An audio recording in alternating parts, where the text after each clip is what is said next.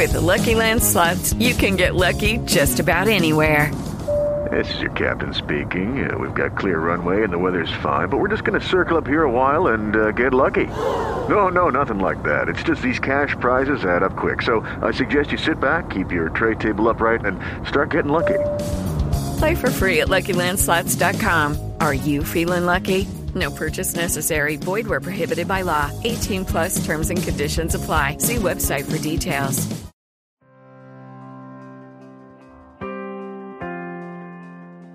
Como en la temporada pasada te ofrecemos una manera muy muy sencilla de apoyar el contenido que realizamos en este podcast y es a través de volverte uno de nuestros colaboradores a través de Patreon. Que digo yo que ya que colaboras con el cine español, pues colabora con el podcast de Esto también es política. Claro, sí es muy sencillo, tú solamente te metes en patreon.com barra esto también es política y ahí puedes donar pues el dinero que quieras. Eh, o sea, todo lo que dispongas no lo quieres dar, bienvenido es. Un eurillo, bienvenido es. Desde un euro a, en adelante todo lo que quieras. Te metes en la página, analizas nuestros objetivos, nuestras recompensas, pues ya te lo piensas. Pero piénsatelo para bien, o sea, la, la consecuencia final es que por favor ayúdanos. Patreon.com barra esto también es política. Entra ahí, lo miras, te lo piensas y nos dejas tu pequeño donativo para que podamos seguir creciendo con el podcast.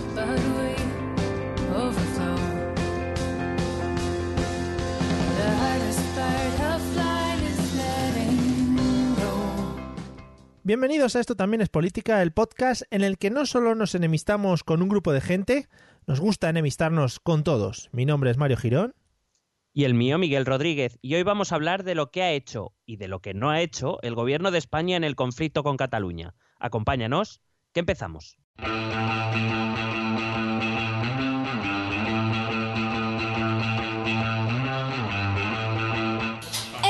También es política.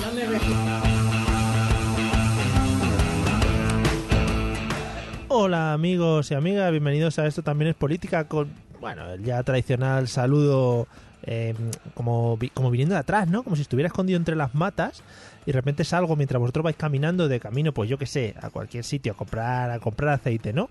Vais a comprar aceite yo me encuentro detrás de unas matas que normalmente suele haber en todas las ciudades y salgo como os pillo desprevenidos, ¿no? En ese caso, pues seguramente os escaparía un puñetazo hacia mi persona. Sería totalmente normal. Y bueno, yo lo recibiría con todo el encanto del mundo. ¿Qué tal, Miguel? ¿Cómo te encuentras? Pues un poco flipando con tu entrada. Es decir, eh, no me lo esperaba en absoluto. También me has pillado detrás de unas matas. Sí, sí, sí. Porque donde hay mata hay patata, ya sabes. Hombre, de toda la vida. Y yo, yo a ti te llevo en mi patata. Por Mario, supuestamente. sí. Por supuestamente, ¿eh? Que es.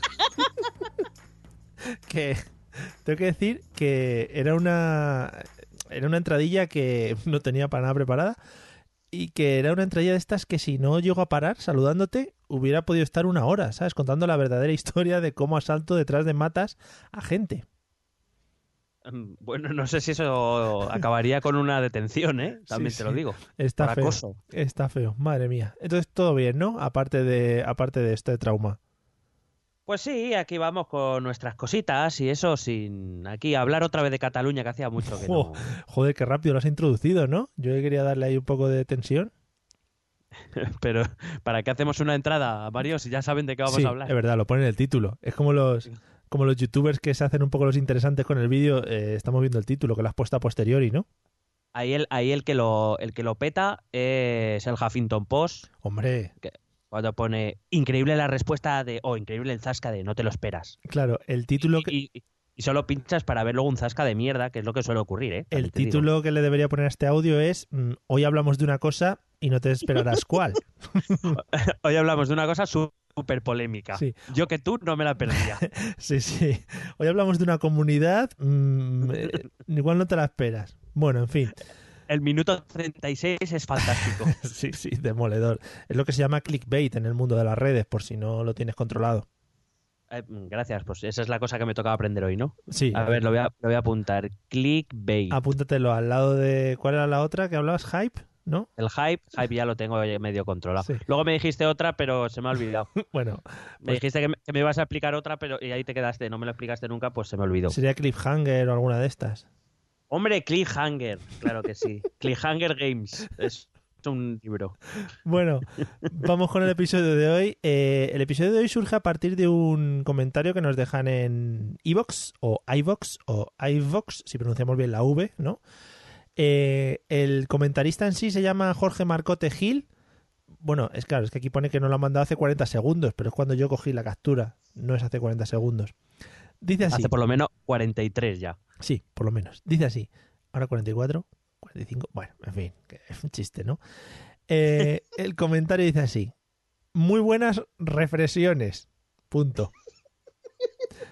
De- el comentario es serio, Miguel, por favor. Después de escuchar todos No, los programas que- Perdón, perdón. Sí. Es que estaba, estaba acordándome de los Cliffhanger Games. Ah, sí, No sí, te sí, preocupes. es muy gracioso. Después de escuchar todos los programas que hicisteis de Cataluña y estando de acuerdo en casi todo lo que decís, solo he hecho en falta que pongáis también el acento sobre lo que se está haciendo mal desde fuera de Cataluña. Así quedaría redondo y totalmente imparcial. Pues nada, Jorge Marcote, eh, tus deseos son órdenes para nosotros y hoy queremos cerrar ese magnífico círculo que abrimos ah, hablando de todo lo que pasaba en Cataluña, ¿no? Creo que va a ser así, ¿no? Igual... Eh, Como no bueno, hemos- no sé, no sé, no sé si vamos a cumplir las expectativas, ¿eh? Ah, vale. También te lo digo. Porque he encontrado un poco eh, como muy abierta, ¿no? La, la pregunta o la petición. En el sentido de nosotros generalmente cuando cuando hemos criticado las actuaciones que se han hecho por parte del gobierno de Cataluña o de o del Parlamento o bueno de la parte del Parlamento o desde el lado independentista generalmente siempre hemos no siempre pero hemos intentado siempre acurrir- eh, acudir pues a, a cuestiones jurídicas a cuestiones legales eh, incluso a cuestiones de política internacional. Y en estos aspectos, eh, quiero decir, pode- podemos, y aquí hemos hecho mucha crítica al gobierno Sí. de España por muchas de sus actuaciones, pero son críticas políticas que al fin y al cabo son decisiones políticas que un gobierno debe tomar o no. Y, y- y bueno, pues eh, no sé si, si lo que hemos traído va a satisfacer. eh, no me acuerdo del nombre, solo me acuerdo de Marco. Jorge, Jorge. de Jorge, de Jorge. Jorgito. Entonces no, no sé si va a satisfacer sus, su petición, pero bueno, lo vamos a intentar. Yo se me- a mí se me ha ocurrido traer el famoso documento de las 46 peticiones que el gobierno de Carles Puigdemont envió al gobierno central y por eh, y que creo que eh, Rajoy todavía tiene marcado como no leído. Y ahora las vas a las vamos a ir leyendo, ¿no? Cinco horas aquí de leer peticiones. No, bueno, sí, las peticiones del oyente. Bueno, son 46, tampoco son tantas, Ah. pero vamos, me voy a centrar en las importantes. En cualquier caso, más allá eh, de, de esto, y hay al verdad que hay alguna crítica legal eh, que se le va a hacer al gobierno, la verdad es que, bueno, el gobierno está en su... po- Podemos estar de acuerdo o no con lo que el gobierno haga, que es- eh, creo que ha quedado patente en este podcast que muchas veces no lo estamos, pero si está dentro de la legalidad y es competencia del gobierno, pues es su decisión. Quiero decir, cada cuatro años se vuelve a votar y si no estamos de acuerdo con lo que se- con lo que el gobierno ha hecho, pues se le cambia. Claro. Es que esto funciona así, no podemos hacer otra cosa. Es lo que te iba a decir. Siempre hemos abogado en este podcast, que es una palabra que siempre hay que decir en estos términos, em, por es que igual suena suena muy suena muy raro y muy obvio, pero siempre hemos abogado por el cumplimiento de la ley, ¿no? Eh, quiero decir, aquí tenemos unas reglas que nos gusten o no, deberíamos seguir todos para que esto siga en funcionamiento de una manera de una manera estable. Eh, que muchas veces en este país nos guste intentar cambiar las reglas un poco sobre la marcha, pues también, ¿no? Sí, además por parte de todos. Pero bueno, eh, la ley, desde las más eh, básicas a las leyes orgánicas y por supuesto la Constitución, tienen su, su camino para ser reformadas, para ser derogadas. Para, bueno, la Constitución no puede ser derogada, puede ser eh, renovada o reformada o cambiada por otra Constitución. Pero me refiero que tienen, existen los caminos y existen las vías. O sea que eh, siempre debe ser ese el camino, más que nada porque si no convertimos esto en una ley de la selva, donde va a ganar el, el más fuerte. Y creo que afortunadamente esos tiempos quedaron atrás ya hace algunos años. Sí, Espero. Sí, bueno, sí. En- excepto en algunos barrios de algunas ciudades, que todos sabemos cuáles en cada una de nuestras ciudades, ¿vale? No os acerquéis sin protección, amigos. Bueno, Correcto. pues vamos al lío. Bueno, antes de meterme con el documento en sí, sí me gustaría hacer tres críticas a la actuación del gobierno. Eh, bueno, pues son sobre todo, so- bueno, son dos, solo que de una extraigo una subconclusión. Que te has quedado loco. Sí, sí, sí. Me mola mucho además el concepto eh, actuación del gobierno. Me las imagino haciendo una, la obra de teatro de Navidad. Bueno, a veces ha tenido mucho de teatro todo esto, Sí, todo sí, este tema. Sí, sí. Eh, bueno, el primero, eh, y que a mí me ha parecido realmente lamentable, es el, digamos, la poca confrontación informativa que se ha tenido al, al procés Cataluña. Quiero decir, el gobierno, y aquí lo hemos dicho, eh, ha tenido la ley de su parte todo el tiempo, sobre todo ante actuaciones unilaterales. Pero el gobierno no ha hecho nada por explicar a los ciudadanos qué se puede hacer, qué no se puede hacer, qué se puede negociar, qué no se puede negociar, por qué esto es así y no de otra manera. Digamos, ha mantenido un perfil de, vacío informativo, eh, casi incluso de, de perfil, o considero yo que se debe haber hecho un perfil combativo de ideas, eh, para intentar contrarrestar el, el auge independentista que, que, bueno, que básicamente ha cubierto Josep Borrell, que ha sido el que se hizo, se, se ha hecho, o sea, a pesar de haber sido presidente del Parlamento Europeo, ministro, etcétera, se ha hecho sobre todo muy famoso por ir a manifestaciones en Barcelona y digamos combatir con ideas o combatir la- los argumentos del independentismo. Y esto es algo que desde el gobierno no se ha hecho y hay que decir que se ha hecho, bueno, que, que no se ha hecho y por tanto ha sido una mala actuación. Y es una crítica que a mí me parece lamentable. Al fin y al cabo el gobierno es de todos los españoles, incluidos los catalanes. Y créeme que tengo amigos en Cataluña que me, con los que tengo contacto, que me van contando un poco cómo van las cosas por ahí y que me dicen que en muchos momentos se han sentido abandonados por el gobierno. Es decir, gente evidentemente no independentista. Y, y al fin y al cabo, no hay que olvidar que el gobierno de España también lo es de Cataluña. Que luego está muy bien decir que no, que ellos con el FLA hacen que pa- pagan a los eh, farmacéuticos y todo esto, que está muy bien, que si no se hace, se tiene que hacer, y el gobierno está para eso. Eh, pero, pero no sé, me parece que es como, o yo tengo la sensación desde aquí, y, eh, y algunos catalanes, ya te digo, los, los contactos que yo pueda tener me han dicho también que es como se han sentido un poco ah, digamos que todo el campo catalán era del independentismo y que ahí no había nadie para contrarrestar nada. Sí, que te iba a decir, al final, si no te has informado un poquito de esto y no te has metido en qué es cada una de las cosas, por qué hacían lo del 155, que era la DU y todo ese tipo de cosas, eh, en algunas ocasiones se veía desde, se podía ver que el gobierno estaba actuando como aquí están mis huevos y yo hago esto por cojones. Y al final esto habrán seguido una serie de, de, de pautas legales, ¿no? Claro, evidentemente. Pero ahí, ahí empieza mi, mi segunda crítica, Ujú. es, es eh, y, y también me parece algo lamentable y algo a criticar, es que el gobierno, hay que decirlo, ha utilizado el conflicto catalán con intereses electorales o partidistas. Bueno, Es así. sí.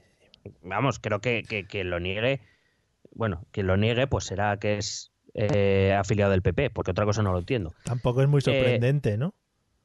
¿Cómo, perdona? Que tampoco es muy sorprendente, digo.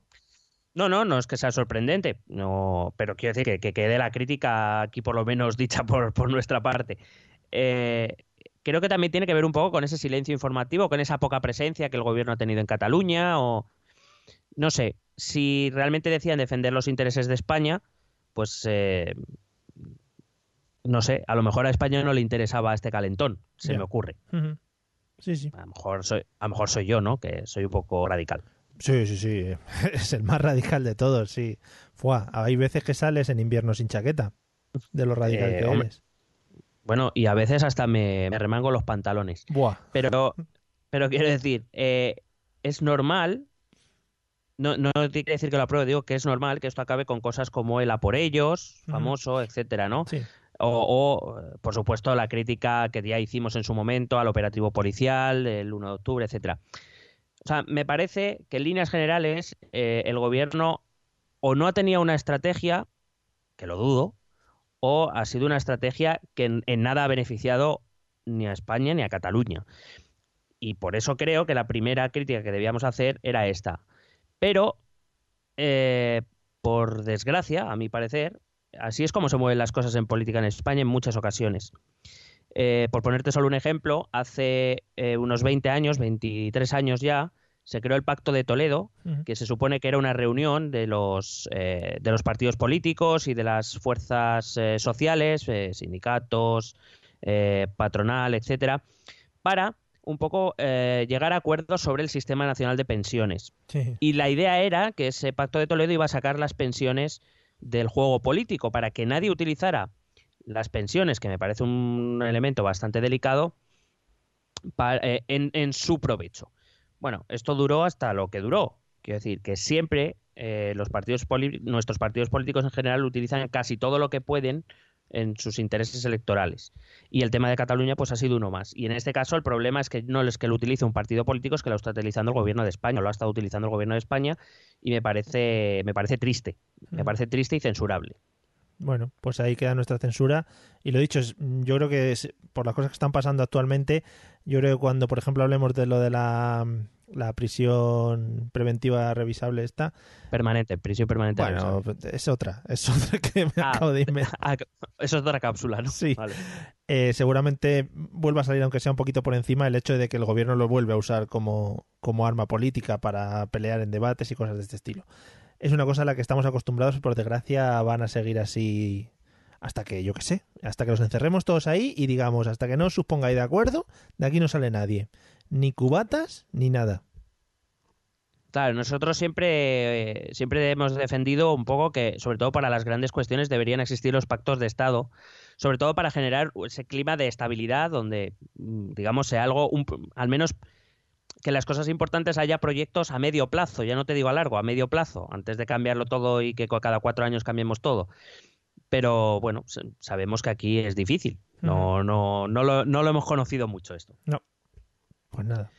Y si te parece bien, pues vamos a la- a la- al documento que Carles Puigdemont envió a, a Mariano Rajoy en 2015, Ujú. finales de 2015, con las 46 propuestas, porque eh, en las últimas elecciones, como en Cataluña en 2017, eh, por ejemplo, varios de los argumentos eran eso, que, es que, mm, que se habían enviado 46 puntos a debatir con el gobierno de España desde la Generalitat y que y que efectivamente uno de ellos era el famoso referéndum, pero que de los otros 45 el gobierno tampoco había querido hablar. ¿Te, te Y no- imaginas, dime, dime. ¿Te imaginas que saliese Rajoy mañana diciendo, ¡ay, pues tenía aquí el documento, pues me parece muy bien, eh, Puigdemont, por favor! Se, me ha traspapelado. Sí, sí, me parece todo muy coherente, vamos a negociar. No, no le va a parecer coherente. Ya, no, vale. Eh, pero es verdad, y quizá la otra gran crítica, desde luego, al, al gobierno de España, desde aquí podemos hacer, eh, en realidad es una, es una crítica que viene de largo, que nosotros ya hemos hecho. Eh, es verdad que en el tema específico de Cataluña, el gobierno de España pues no ha ejercido una capacidad de negociación política demasiado grande, por no, No. decir nula. Ninguna, claro. Claro. Pero eh, a lo mejor esto se va a malinterpretar, pero es como que Cataluña o los catalanes o los independentistas, mejor dicho, se lo han tomado como muy a lo personal, porque es, es verdad que es el recurrente el, el argumento de que el Partido Popular o que el sector más derechista de España se ha vuelto anticatalán. Y yo, y yo quería, quería un poco salir en defensa de, de Rajoy aquí. Mm. Oh, ¿sí? Porque, porque- por- sí, sí. Joder, porque me, no es que, me he quedado no es que el- sorprendido, perdón. Sí, sí. Sí, te has quedado todo loco, ¿eh? Sí. Voy a salir en defensa de Rajoy. Y es que eh, no es que el PP sea anticatalán, porque no quiera negociar, con- es que no quiere negociar con nadie. Claro. O sea, no- me refiero, no os lo toméis a lo personal, ni a lo identitario, es que no negocia con nadie. Recuerdo que las grandes leyes de, eh, del Partido Popular de Mariano Rajoy fueron en mayoría absoluta. Mm. Y recuerdo que la inmensa mayoría de ellas eh, fueron aprobadas en solitario por el Grupo Partido Popular. Es decir, no, no se molestó en negociar con nadie. Nada. Con lo cual, pues, eh, pero vamos, ni con Cataluña, ni con País Vasco, ni con Extremadura, ni con el PSOE, ni con... eh, bueno, hay que decir que algunas de las leyes sí las aprobó con Convergencia y Unión, que eso también a algunos se le olvida, pero bueno. Sí, sí. Qué gracioso. Pero que lo que lo que me refiero es que eh, ha sido la tendencia del Partido Popular de Mariano Rajoy desde 2011, desde que llegó al gobierno. No negociar siempre que no tuviera obligación. Ahora está teniendo obligación y fíjate lo que le está costando. Quiero decir, si, si somos un poco conscientes de la realidad, desde 2016 el gobierno de Mariano Rajoy está en minoría y dime tú lo que consigue negociar. Ya. Bueno, bueno, o negociar o firmar firma cosas, ahora que las haga ya, que se lo digan a ciudadanos. Claro, yo creo que esta es una de las cosas que deberíamos mirar a la hora de, de ir a votar en unas elecciones, ¿no? Es decir, oye, estos tíos no están consiguiendo nada porque no se están abriendo, porque son muy cerrados, ¿qué me ofrecen otros partidos si son capaces de negociar con, con sus, digamos, con sus contrarios, si son capaces de sacar adelante proyectos que me beneficien a mí, porque que un gobierno esté parado no beneficia a nadie así en principio. Claro, realmente la actividad legislativa del gobierno desde, desde que el Partido Popular perdió la mayoría absoluta está siendo muy inferior a la que lo fue durante la mayoría absoluta, evidentemente. ¿Por qué? Porque al, pues al Partido Popular le cuesta, es así.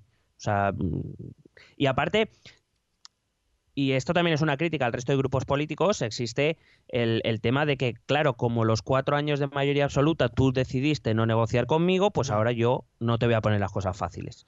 Lo cual puede ser hasta cierto punto comprensible. Quiero decir, al fin y al cabo, ahora mismo hay leyes que tú no contaste conmigo, no esperes que yo ahora te saque las castañas del fuego.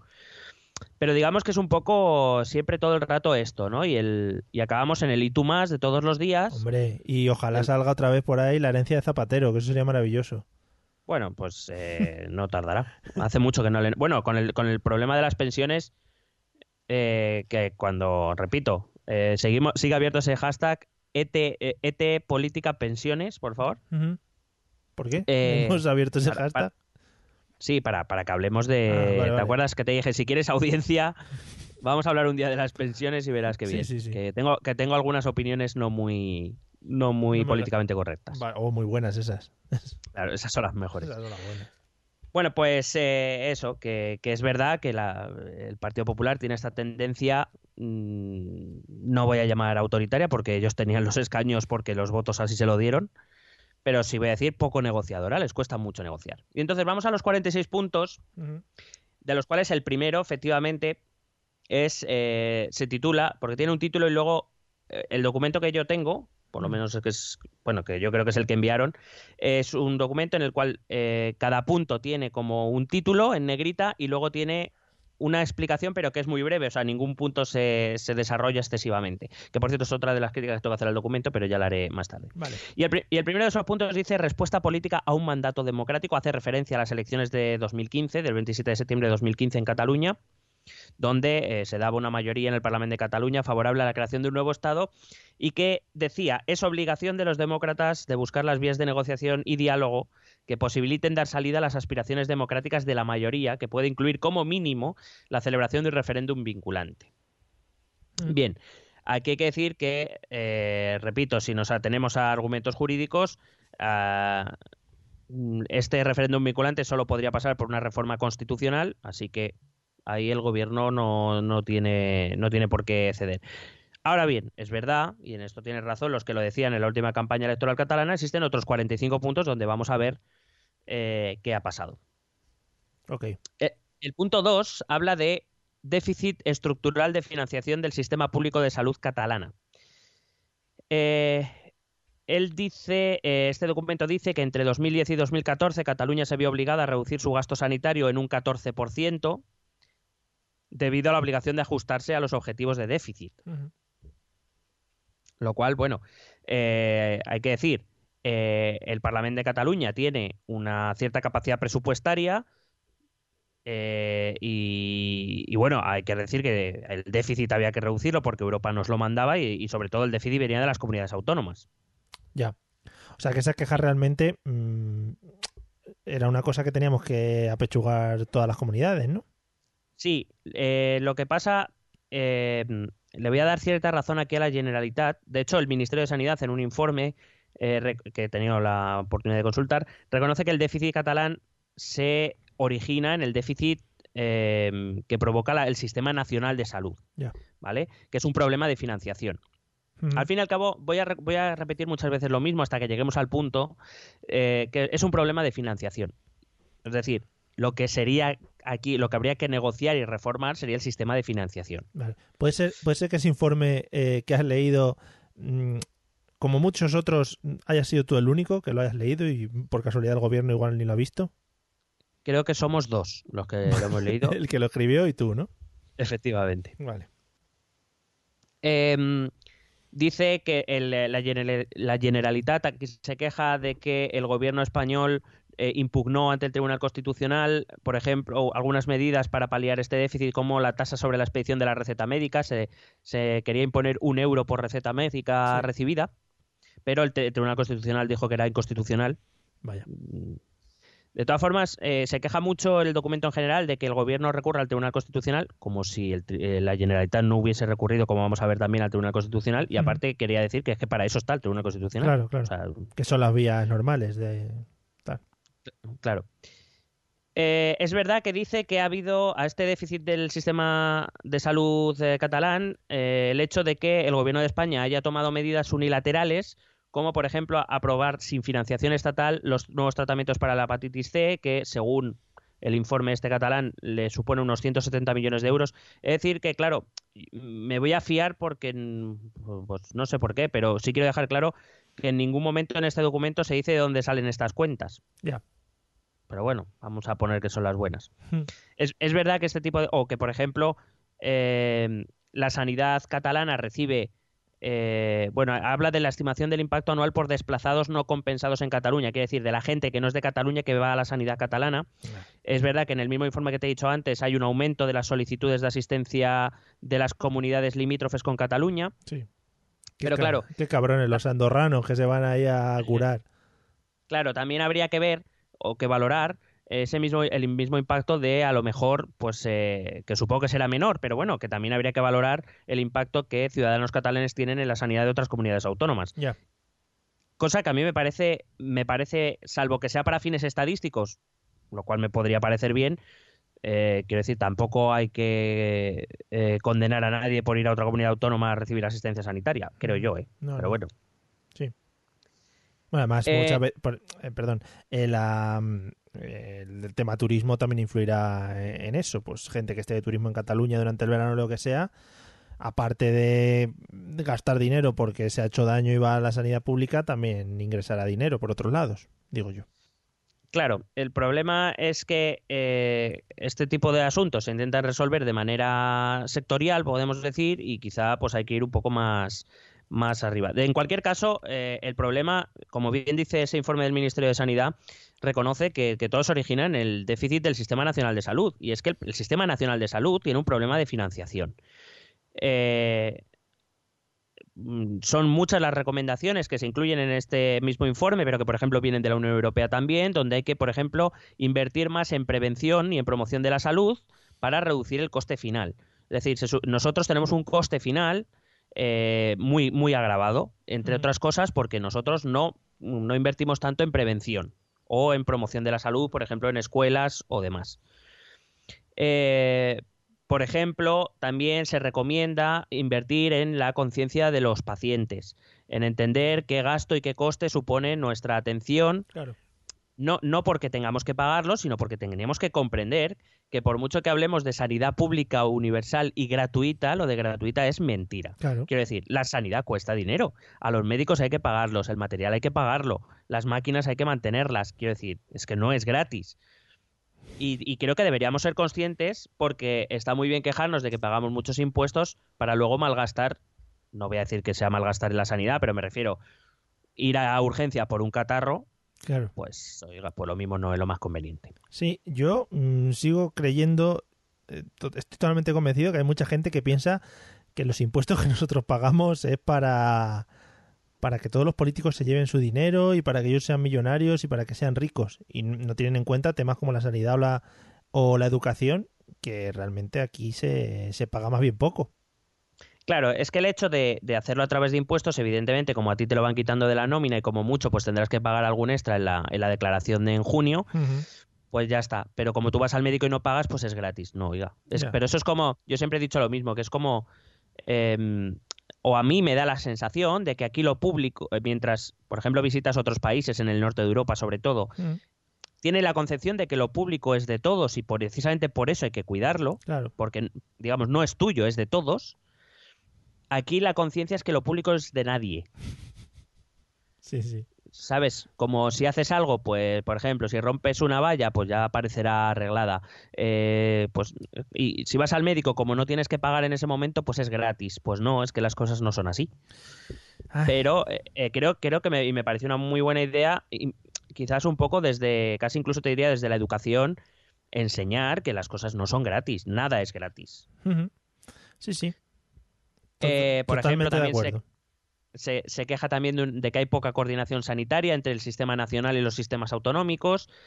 Eh, por ejemplo, se proponía eh, un, un informe de, de la Universidad de Deusto, hablaba de un poco potenciar, por ejemplo, la atención no presencial. A veces pues no es necesario acudir al médico, por ejemplo, estas veces que estás malo en casa y casi no te puedes mover, pues quizá habría alguna manera telemática o tecnológica de poder atender ¿no? al, al paciente, poder mandar la receta electrónicamente a la farmacia sin necesidad de que el paciente tenga que, no sé, a veces, pues Sí, no sé. Sí, Me parece una idea interesante. algunas empresas privadas de sanidad ya lo están, lo están implementando, lo están poniendo en marcha. Hemos visto todos los anuncios en el que eh, un famosillo de turno habla con el médico a través del teléfono, o sea que no es nada complicado.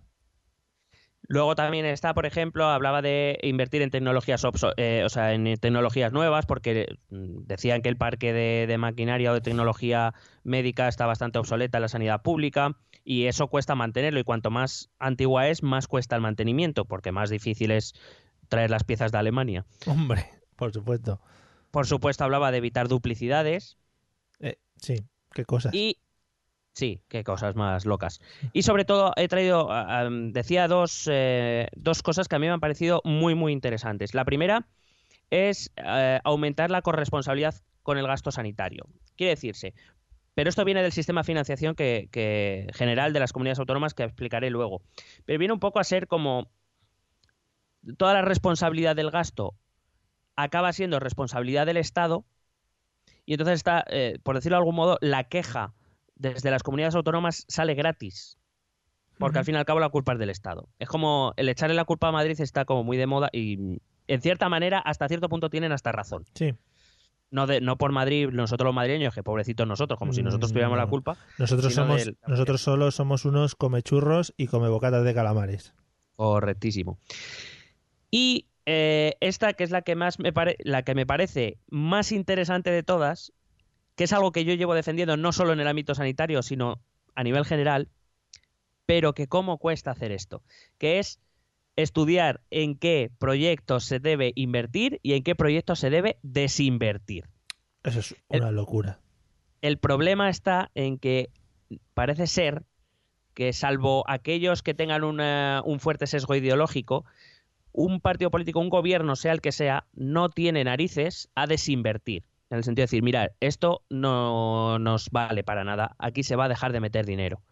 ¿Por qué? Porque habrá alguien que se esté beneficiando de eso. Hombre, No digo, yo no me meto ni en corrupciones ni en conexiones raras. Simplemente digo que es muy difícil, o, pare- o parece que les es muy difícil a los diferentes gobiernos, eh, y en este caso hablamos del gobierno central, decir que las partidas para cierto proyecto de inversión o cierta actividad se van a acabar. Por ejemplo, voy a, voy a ponerte un ejemplo, a ver si va por ahí los tiros. Eh, porque a mí es una de las cosas que me resultan raras. Eh, si, por ejemplo, un grupo de funcionarios que están ejerciendo una labor, etcétera, etcétera, hay un montón de gente y se ve que esa labor no es óptima o no está consiguiendo objetivos, eh, lo suyo sería desinvertir en ellos, ¿no? Eso marcaría la lógica, claro. Claro. Pero, claro, y, y- evide- evidentemente a un funcionario no le puedes echar así como así, pero lo que deberías hacer entonces será invertir en eh, eh, hacer que esos funcionarios puedan realizar otras tareas. claro, reubicar a gente, etcétera, etcétera. Claro, eh, proyectos de formación o proyectos Claro. de, de reciclaje, como lo quieras Sí, llamar. Dile a un Pero- tío que se ha dedicado toda su vida a tal y que ha estado cobrando un X dinero, no, mira, es que como no vales para esto, te vamos a dar un proyecto de formación para reubicarte en no sé qué otro sitio. Claro. Y aparte, eh, voy a contar uno de los grandes secretos de la teoría del presupuesto público. Hostia, pa- para las máquinas, cortamos aquí, dejamos un silencio para luego cortarlo y para luego emitirlo en las noticias de Antena 3 o lo que sea. Correcto. Vale. Eh, todo esto viene de un pro- es un problema presupuestario. Quiero decir, eh, los presupuestos, sobre todo, pues cuando hablamos de los presupuestos del Sistema Nacional de Salud, o los presupuestos generales del Estado, son presupuestos muy grandes, muy complejos. Entonces, ¿cómo se hacen esos presupuestos? La cuestión es que esos presupuestos se hacen básicamente cogiendo el presupuesto del año anterior y cambiando algunas cosas que te interesen. ¿Qué pasa? que en esos presupuestos que van pasando de año en año, con algunos cambios, que no digo que no se cambien, pero que no son cambios profundos, lo que va pasando es que ahí se van perpetuando cosas, se van perpetuando partidas presupuestarias que no sirven para nada y cada vez sirven para menos. ¿Por qué? Porque el hecho de meterse en profundidad a cambiar un presupuesto es un trabajo duro, costoso y largo. Porque un presupuesto, el un presupuesto general de los presupuestos generales del Estado, que es de donde parte todo, bueno, ya eh, últimamente ya lo están en pendrive. Pero yo me acuerdo cuando todavía las llevaban en papel, que llevaban tomos y tomos y tomos. Es muy eh, es, es jodido. O sea, yo no digo que no. Pero claro, ten en cuenta que si yo cojo el presupuesto del 2012 para lo modifico un poco para 2013 y el de 2013 un poco para 2014 y, así se lleva haciendo desde 1980 tú imagínate las partidas presupuestarias que habrá ahí de las que nadie tendrá ni noticia, pero a las que se sigue asignando un dinero anual porque nadie las cambia, nadie sabe ni que existen y se sigue dando dinero y dinero y dinero. Pero a ver, como muchas otras cosas a las que estamos acostumbrados y hemos hablado en este podcast, esto es un poco vergonzoso, ¿no? Porque ¿para qué están esos señores ahí? ¿Para qué tienen todas esas comisiones que están todo el puto día ahí sentados gritándose cosas? más grandes. Gritándose cosas. En fin, eh, si están para una de las cosas más importantes, que es la de manejar el dinero de nuestro país, ¿por qué no se están metiendo de lleno en ese tema, sabes? Claro, la cuestión sería, eh, o eso es una propuesta que hacemos desde aquí. Hombre, la que nos escuchen.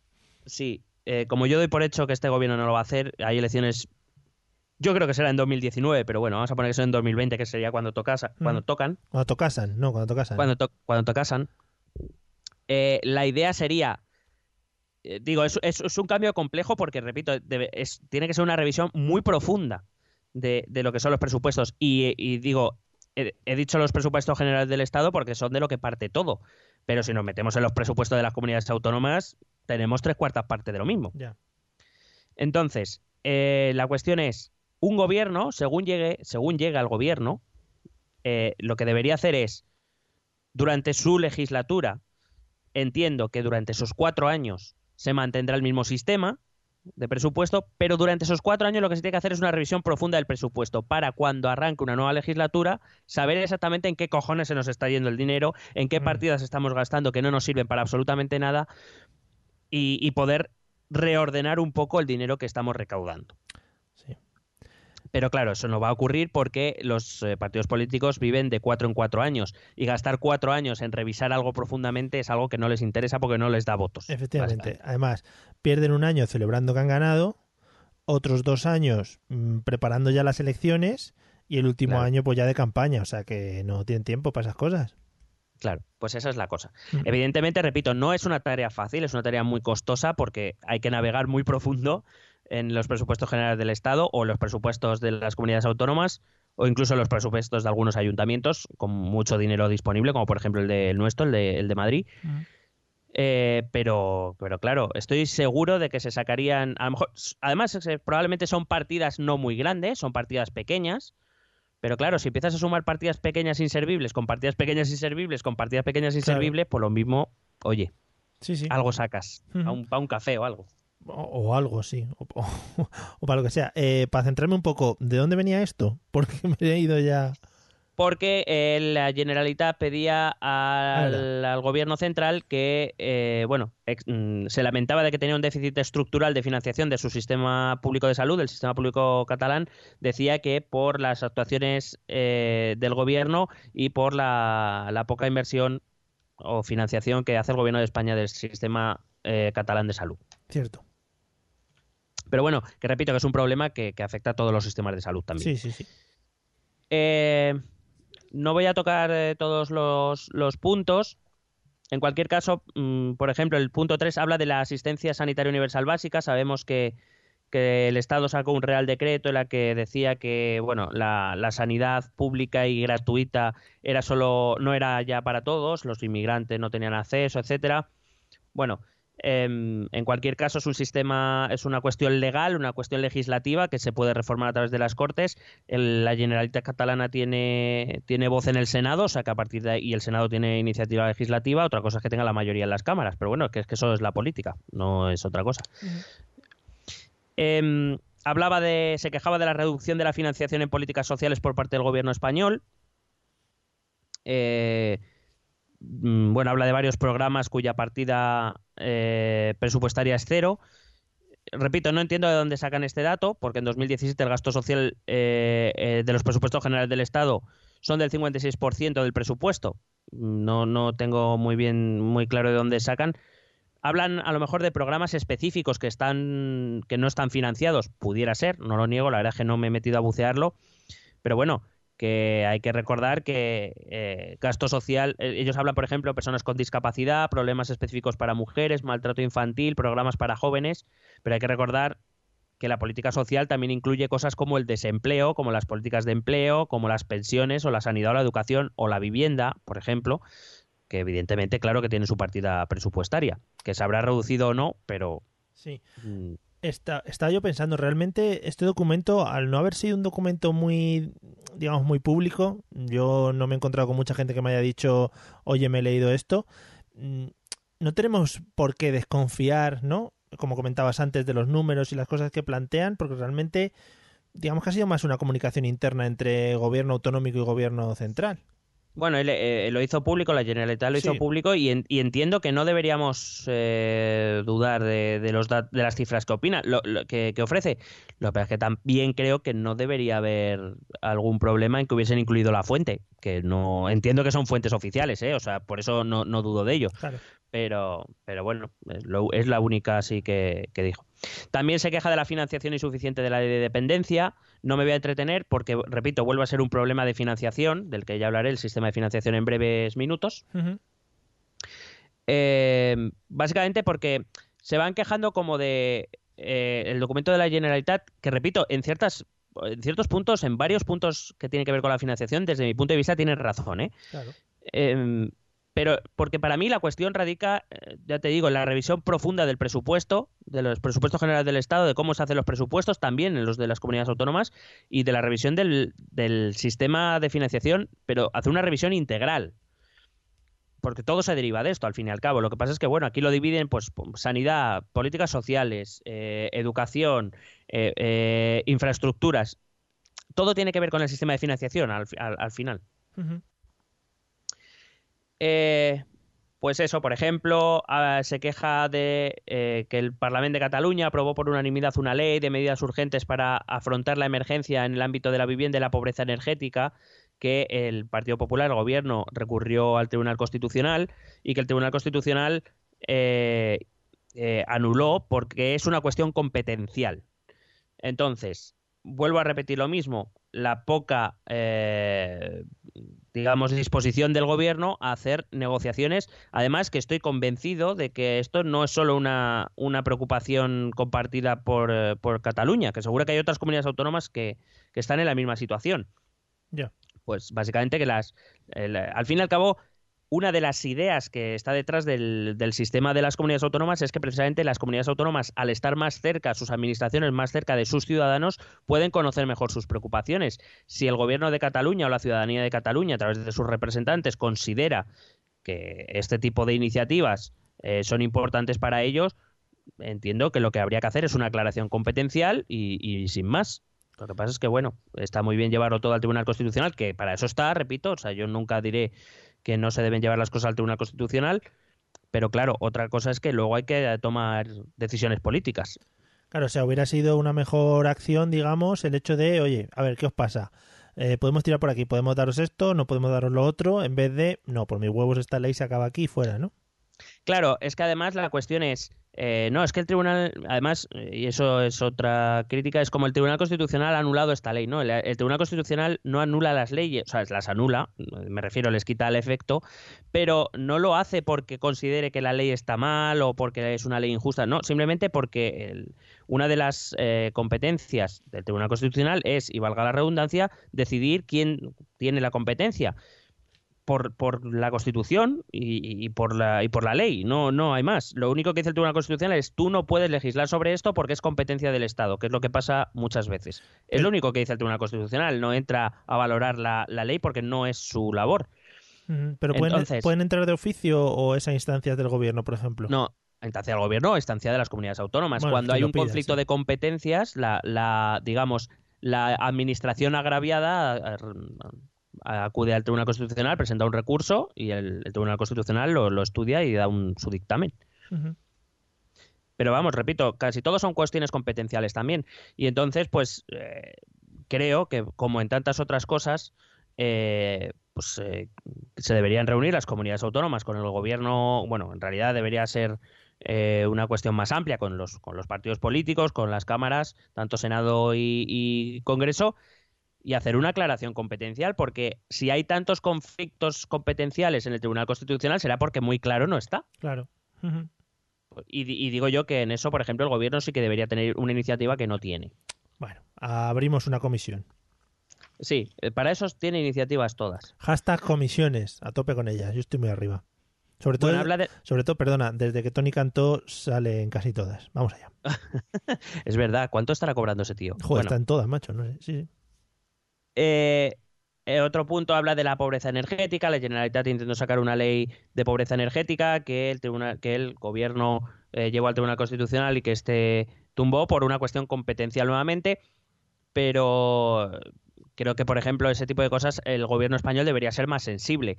Eh, no voy a discutir los motivos por los que el, el gobierno de Cataluña decidió impulsar esta ley de pobreza energética, pero creo que el fin en sí mismo es bueno y creo que, no sé, me parece que mm, una de las cosas no es por el hecho de, no, no quiero que se me malinterprete porque luego está, no, claro, es la judicialización de la política. No, no es una cuestión de la judicialización de la política. Es decir, repito, cualquiera que crea que tenga el derecho de llevar cualquier asunto al Tribunal Constitucional debe hacerlo porque para eso está. Pero sí es como no, no toma iniciativas políticas, no toma eh, las riendas como le debería corresponder a un gobierno, en el sentido de, hombre, yo creo que medidas urgentes para afrontar la, la pobreza energética creo que no es una mala opción. Creo que los españoles en general no podrían estar muy en desacuerdo con este tipo de leyes que intentan ayudar a los más Sí, desfavorecidos. sí. Qué locos. Y el problema está en que, bueno, yo lo llevo al Tribunal Constitucional porque es mi competencia y no la tuya, el Tribunal Constitucional me da la razón y ya está. No, ¿Qué? es que no sé, creo que, de- que se queda corto. En este caso supongo que aquí se vería en plan, oye, me estoy bajando los pantalones si el gobierno en este caso dijese, oye, pues muy buena idea, muy bien explicado, muy bien especificado, aparte de daros la potestad para que legisléis, la tomamos para que se legisle en otras comunidades o en el en el en España, en el conjunto del estado, ¿no? Sería como en plan el gobierno se ha bajado los pantalones ante ante esta comunidad autónoma. Que ya ves tú, que si es algo que Claro. beneficia a los ciudadanos, Claro, claro. no sé, no, no veo yo el motivo. Pero Sí. bueno, si es una buena idea, pues puedes hacer una legislación marco, marco eh, a nivel estatal y luego otorgar a las comunidades autónomas competencias para que afinen más o para lo que sea. Pero claro, para eso hace falta iniciativa y negociación. ¿Tú Claro. crees, crees que veremos algún día algo así? Yo no, tú y yo no lo sé. Vale. No estoy muy convencido. Cuando estemos gobernados por robots, que digamos que serán más coherentes en todos los asuntos, igual sí. Bueno, el siguiente es habla de las políticas activas de empleo. Dice que el gobierno español pues ha reducido un- pues la fina- otra vez volvemos a la inversión en políticas de empleo. De todas formas hay una afirmación que me hace mucha gracia. Me dice en 2016 debido principalmente a la buena gestión realizada por el Servicio de Ocupación de Cataluña eh, y mi nota ha sido buena gestión. Vamos, no me jodas. Y no lo digo por el Servicio de Ocupación de Cataluña, el cual no es de los que más conozca, Sí. sino me refiero a los servicios públicos de empleo en general, desde los autonómicos al estatal, que me parece que funcionan como el culo. Bueno, como el culo no, peor todavía. Y de hecho yo aquí tengo una nota que es, eh, se necesita una reforma integral de los servicios públicos de empleo. Em, de hecho, la Unión Europea pidió la reforma de estos servicios públicos a los Estados miembros porque creen que están infradotados de personal, porque creen están nuestros servicios públicos de empleo están llenos de empleados temporales, porque los empleados de estos servicios públicos de empleo tienen una escasa formación, porque tienen muy poca organización y coordinación entre ellos y porque los asuntos principales que deben llevar, que son la formación y las políticas de empleo, pues no se hacen. Entonces, eh, he encontrado una estadística en la que decía que en el Reino Unido por cada desempleado hay 22, perdón, hay un empleado público por cada 22 desempleados, que en Alemania hay uno por cada 47 o que en Francia hay uno por cada 66 desempleados. Aquí en España eh, la media se torna a uno por cada 205 desempleados, Sí. llegando en algunas administraciones a uno por cada 330 desempleados. Claro. En Claro. cualquier caso, eh, yo no sé, los que había, yo he estado, cuando yo he estado en el paro, afortunadamente no he estado mucho tiempo, pero vamos, que a mí el Servicio Público de Empleo me, encontra- me ha ayudado a encontrar un empleo por los cojones. Sí, es verdad. Y eh, luego es eso, te ofrecen formaciones que quizá no te interesan. eh, son cosas muy absurdas a veces a las que te tienes que enfrentar en esos casos. Yo me acuerdo, eh, en ese periodo corto en el que estuve, una vez me mandaron a una entrevista, pero que me dijeron, no, no, si no hace falta, ta- tú con que vayas y te sellen ya vale. Entonces, ¿para qué cojones? Además, era evidentemente era un puesto de trabajo con el que yo no, mi formación no tenía nada que ver, pero simplemente era como, no, para que hagas algo. Claro, hombre, No, si no es porque entendí. no te aburras. No lo entendí. Entonces, no sé. Em, básicamente yo, las, las eh, veces que yo he tenido contacto con los servicios públicos de empleo, se limitan a gestionar si tienes subvención o no, Sí. A cogerte el currículum para meterte en su base de datos, a darte la cartita que tienes que sellar cada tres meses y ya está, porque no de verdad, y bueno, para, para promocionar los cursos de, de parados, que se supone que estos servicios públicos de empleo deberían dar cursos formativos que precisamente ayuden a la gente a encontrar trabajo y luego te encuentras con que tienes cursos de Word. Pues hombre, Hay gente que no sabe manejar el Word. ¿eh? Vale, yo puedo entender que haya gente que no, que no, que no sepa manejar el Word, pero ¿qué pasa? ¿Que los empleos de España dependen de saber manejar Word ahora o qué? Ojo, estaría ahora en LinkedIn el top es eh, oferta de empleo, manejo de Word, por favor. Eh, y ya, a partir de ahí ya no quiero nada más. Claro, o sea, eso es a lo que me refiero. Y me parece muy bien que haya ciertas personas que necesiten, por ejemplo, cursos de, eh, Sí, de ofima- acceso pues, a este tipo de, ofimática, sí. de programación o de ofimática. Me parece bien. Pero es que, eh, vamos, no sé, no sé cómo estará ahora la situación. Como digo, afortunadamente hace tiempo que no los piso y espero no pisarlos. Pero, pero me refiero, son cursos de Word, cursos de Excel o cursos de maquinaria pesada. Que me parece muy bien también, pero quiero decir, es que el problema todo viene de que no tenemos ni puta idea de, de qué tenemos que hacer. Ya. Aquí es como cursos random. Sí, sí. Cursos random donde eh, el dinero de políticas de empleo o de formación se va a ciertas empresas. Recuerdo que con esto empezó el tema de los ERE en Andalucía, Oh, por yeah. cierto. Donde yo creo que da, da igual un poco el curso que seas. O sea, tú, da- tú ofreces un curso de lo que. ¿De qué quieres dar un curso? ¿De equitación a través de la PlayStation? o das? da igual. Da igual. Coño, si se puede pescar con la PlayStation, pues se puede hacer equitación. Joder, qué modernete estás últimamente, ¿no? Eh, hombre, desde que tengo Cliffhanger Games, bien. Que lo que te iba a decir, que este sería un buen punto en el cual, el, por ejemplo, el servicio de empleo estatal podría ponerse en contacto con empresas y decir, oye, ¿qué necesitáis para nosotros formarlos y que se puedan, que se puedan incluir en vuestra, en vuestras empresas, ¿no? Cosas así. Claro, es que se supone que es lo que debería hacer. Ah. Eh, hace un tiempo yo vi un programa, es que no recuerdo qué programa era, eh, donde se veía cómo, por ejemplo, actuaban los servicios de eh, empleo eh, público en Dinamarca. Donde ahí tiene un tío, lleva más o menos a unas 25 o 30 personas, donde tiene reuniones personales con ellos para ver pues qué formación tienen, qué es lo que le interesa, qué, hacia dónde le gustaría moverse, etcétera. Y a partir de ahí le aconseja formación. De hecho, por ejemplo, el desempleado danés recibe él, el desempleado recibe una especie de cupón o de vale por una cantidad de dinero donde él puede, él puede gastar para formación, pero do- donde él quiera. O sea, me refiero, no hay empresas concesionarias, sino que, pues tú vas, pues oye, que necesito un curso de Word, pues me voy a un curso de Word donde a mí me apetezca, donde yo considere que es bueno y, digamos, se, se me quita de ese cupón. ¿Vale? Entonces yo me voy formando y entonces esta persona que es responsable, pues se pone en contacto con empresas del sector, busca lugar, pues mientras tanto, para que vaya haciendo unas prácticas, si se quiere cambiar de sector, si no, para que conozca las empresas, que tenga reuniones, entrevistas. ¿A ti te han hecho alguna vez esto aquí? Porque a mí no. No, no, no. La verdad es que no he conocido a ningún empleado del Servicio Estatal de Empleo. No, no, si no es que les conozca, vamos, yo ya repito, yo las veces que he estado, a mí me dijeron, venga, cuéntame qué tienes. Pues mira, tengo este idioma, tengo no sé qué, cuántos, vale, Sí. me metió en la, en- en la base de datos y ya está aquí. Es un poco me la suda tu vida, sí, sí. que, que no digo yo que sea culpa del empleado, digo que es culpa del, de cómo está montado el sistema público de empleo, que a mi modo de parecer es Y lo triste, que- triste, triste. Y lo que decías, el tema de las formaciones, eh, hay muchas empresas de formación que están ya, digamos, asentadas en dar esas cuatro o cinco formaciones que ofrece, ofrece el, el Estado y quizá habría que fomentar un poquito la competencia, como comentas, de, de Dinamarca.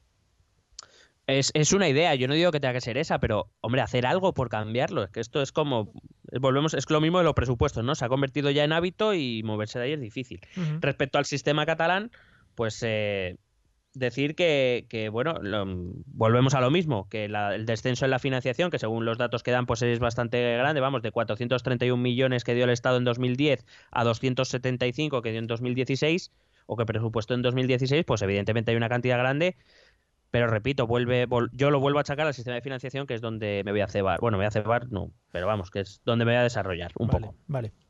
Luego habla, bueno, de centros especiales de trabajo, de personas refugiadas. Bueno, de los refugiados es un tema, es un tema que hay que verlo. Pues oye, si hay comunidades autónomas, ciudades o provincias que quieren acoger más refugiados, teniendo en cuenta que España se comprometió a un, a un eh, cupo con la Unión Europea, lo que no sé es por qué eh, el gobierno de España no da salida a esas peticiones. Mm. Pero bueno, eh, el gobierno a su rollo, como siempre. Bueno, habla de programas de desarrollo rural. Eh, por ejemplo, habla del programa de desarrollo rural que dice que ha sufrido una reducción del 13% en lo que recibe. Eh, pero claro, mmm, la cuestión está en que estos son fondos europeos, o en, su, en buena parte son fondos europeos, que son, es, el Estado quien decide cómo, cómo repartirlos. En cualquier caso, como siempre, volvemos a lo mismo. No estaría de más que se reuniera con otras administraciones para ver cómo lo hacemos, en vez de hacerlo todo mmm, por mis huevos. Ya. ¿No? Digo yo. Sí, sí, sí, es lo suyo, vamos. Se queja del objetivo de déficit y aquí también le voy a dar la razón a la Generalitat. A la Gener y no solo a la Generalitat, porque esto ha sido una queja también de otras comunidades autónomas, por ejemplo Andalucía. Eh, hablaba de los objetivos de déficit, cómo se reparte, y eh, bueno, hablo del de 2016, eh, el objetivo de déficit para España era el 2,8, creo que lo cerramos en 3,1, uh -huh. lo cual aún así está bastante bien. Sí teniendo en cuenta aquel fatídico año donde teníamos un déficit máximo del cuatro y medio y aparecimos con un nueve y pico. eh, eh, bueno, ese año, en 2016, la Administración Central se reservó un déficit del 2,5%, dejando a las comunidades autónomas un 0,3%. ¿Vale? Eso hacía ese 2,8%. Mm. Pero claro, si, a, si, vemos las responsabilidades de gasto que tiene otro, uno y otro, la Administración Central tiene un 56%. Es decir, le correspondería, si, si lo ajustásemos a la administración, a la responsabilidad de gasto, le hubiese correspondido un 1,57 y no ese 2,5. Y las comunidades autónomas que se encargan del 33% del gasto le hubiera correspondido tener un 1,23 del déficit y, obtuvieron solo un 0,3 del déficit. Uh -huh. Es decir, se podían pasar un 0,3% de, de los ingresos. Claro, no es justo si las comunidades autónomas están, están sosteniendo un tercio del gasto público total, deberían tener acceso al menos, hombre, ya no te voy a decir un, un tercio, pero por lo menos, hombre, un 30% del déficit, digo yo, sería lo suyo. Sí. Eh, es verdad que no parece muy comprensible que la Administración Central se quede con un porcentaje tan grande del déficit cuando, cuando el peso en el gasto de la Administración Central es menor. Uh -huh. No parece muy, muy lógico y en eso sí que sí que estoy de acuerdo con, la Generalitat y con todas las comunidades autónomas que se han quejado. La evolución del gasto público, eh, bueno, pues se vuelve a quejar de la reducción de inversiones y demás. Vuelvo a repetir que es una cuestión de presupuesto que ni este, este es un estamos porque estamos hablando del gobierno de Rajoy, pero vamos, es una práctica de todos los gobiernos en líneas generales. Eh, se queja del modelo de financiación, que aquí es donde por fin vamos a llegar. En cualquier caso, empieza diciendo que el actual modelo de financiación es discriminatorio hacia Cataluña. Vaya. Cataluña es el segundo territorio en capacidad tributaria y el penúltimo en recursos recibidos. Pero claro, no sé si se, re, no sé si se acuerdan de que estamos en un sistema de solidaridad, donde el que más tiene más colabora con las comunidades que menos tienen. Uh -huh. En cualquier caso, es verdad, se queja de otra cosa en la cual tiene razón y otra cosa en la que el gobierno ha fallado y sigue fallando porque eh, dice que el modelo, eh, bueno, la idea es que el modelo de financiación se renueva cada cinco años, cada cinco años se, se renueva, se reúne la comisión de, la, de, financiación en el Senado y se busca, digamos, la renovación o cómo, cómo va a funcionar en el siguiente lustro. Y es verdad que el actual modelo de financiación caducó en 2014 y a día de hoy estamos en 2018 y hemos, seguimos con el mismo sistema de financiación. Y en eso eh, tiene razón otra vez la Generalitat otra vez porque, bueno, el gobierno consideró que no era importante esto. Hay otras cosas más importantes en la vida.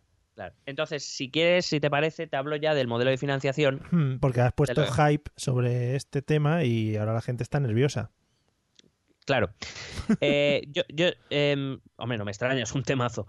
Em, sí que eh, soy partidario de, yo pers- personalmente soy partidario, deja de tocar los botones que me oigo tres veces. Ah, perdón. Y soy partidario de, de, andar, de caminar hacia un modelo de financiación más federal. Y Hmm. por federal no entiendo, no me refiero ya a lo político, sino simplemente a lo económico y voy a, voy a explicar por qué. Pero primero voy a intentar explicar muy resumidamente cómo es nuestro sistema de financiación. Nuestro sistema de financiación, eh, las comunidades autónomas tienen tres fuentes de ingresos. Los impuestos compartidos, que son tres principalmente, el IRPF, es decir, la renta que pagamos todos, del IRPF que pagamos, el 50% va al Estado y el 50% va a nuestra comunidad autónoma. ¿Vale? Vale. el IVA, que también va al 50%, es decir, el IVA que se recauda en una comunidad autónoma, el 50% va al Estado y el 50% a la comunidad autónoma. Y luego algunos impuestos especiales, en los cuales las comunidades se quedan el 58% de lo recaudado, pero lo que recaudan estos impuestos especiales no es una cantidad demasiado significativa. Eh, estos son los impuestos compartidos. La segunda fuente de ingresos de las comunidades autónomas son los impuestos cedidos, es decir, aquellos impuestos que el Estado renuncia a obtener y se los da a las comunidades autónomas. Y aquí nos encontramos con impuestos como el impuesto de patrimonio, el impuesto de sucesiones, el impuesto de donaciones, el impuesto de actos jurídicos documentados y el impuesto de transmisiones patrimoniales. Em, esta es, perdona, al ser por- impuestos cedidos, dime, Por, dime. por eso cambian de una comunidad a otra, ¿no? Dependiendo. claro, tienen cierta capacidad normativa sobre estos impuestos y por tanto cambian. Claro, esto produce un problema, eh, que es esa precisamente esa competición autonómica por ver quién tiene los impuestos más bajos, lo cual es eh, per se no es malo, pero hay que decir que las comunidades más fuertes económicamente tienen una mayor capacidad eh, para manejarlos y por tanto, por ejemplo, comunidades como la nuestra, la Comunidad Autónoma de Madrid, pues tiene algunos impuestos como el de, el de, el de sucesiones prácticamente nulo, creo que es del 1%, mientras que otras, al necesitar mayor recaudación, pues lo tienen al 99%, como es el caso de Andalucía, por ejemplo. Ya. Entonces, claro, esa, esa competición no sé hasta qué punto es buena. Por cierto, una competición de la que el- Europa se ha quejado, porque Europa precisamente lo que entiende es a la convergencia y no entiende que un ciudadano pueda pagar una cosa tan diferente de otra dependiendo de la parte de España donde viva. Bueno, estamos acostumbrados a que Europa diga cosas y nos lo pasamos por el forro. Sí, eso es verdad. Bueno, el tercera, la tercera fuente de ingresos de las comunidades autónomas eh, son los llamados fondos, que son tres fondos. El fondo de garantía, que es el encargado de asegurar, eh, es el que se supone, se supone que asegura que al final del ejercicio las administraciones públicas hayan gastado, o la comunidad autónoma haya gastado, una, una cantidad de dinero por habitante más o menos equivalente en todo el territorio. ¿Vale? Eso es un fondo estatal. ujú.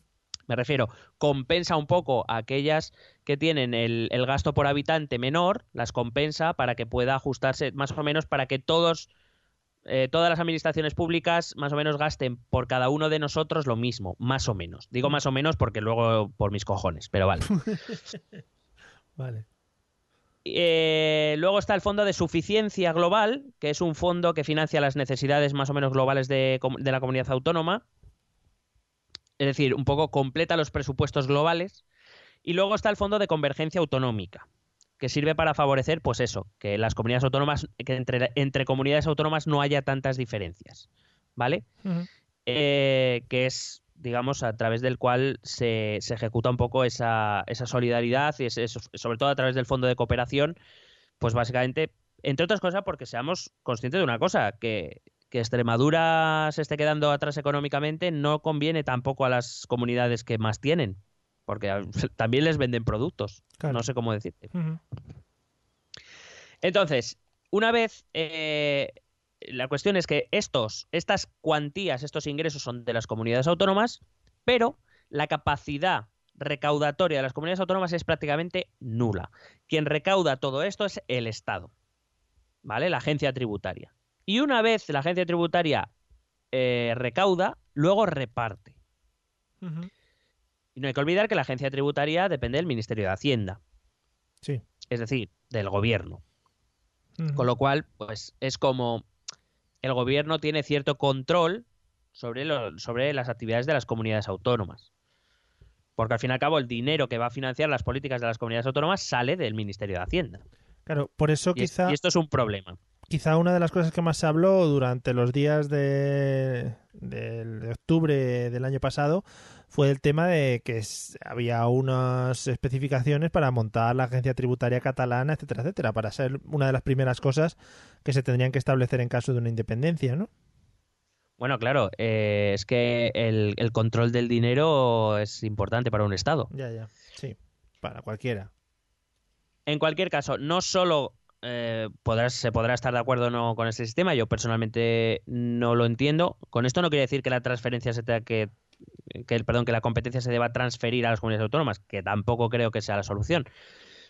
Sino es en cómo funciona. Y te voy a decir cómo funciona. El Estado, que repito, la agencia tributaria, que es quien recauda, estima más o menos cuánto va a cada comunidad autónoma. Bueno, o sea, que decir, lo que son impuestos cedidos e impuestos compartidos se sabe, porque es la mitad y la mitad, o sea, no, no hay más. Pero claro, por ejemplo, el problema está con los fondos. Entonces, para eh, estos fondos, que son todos fondos de compensación, lo que hace el Estado, lo que hace la agencia tributaria, bueno, perdón, el Ministerio de Hacienda, lo que hace Montoro, es más o menos estimar lo que va a necesitar cada comunidad autónoma. Y les da dinero. ¿Vale? Sí. Y luego, a los dos años, que no sé si me has escuchado bien, a los dos años Sí. se determina lo que realmente deberían haber recibido.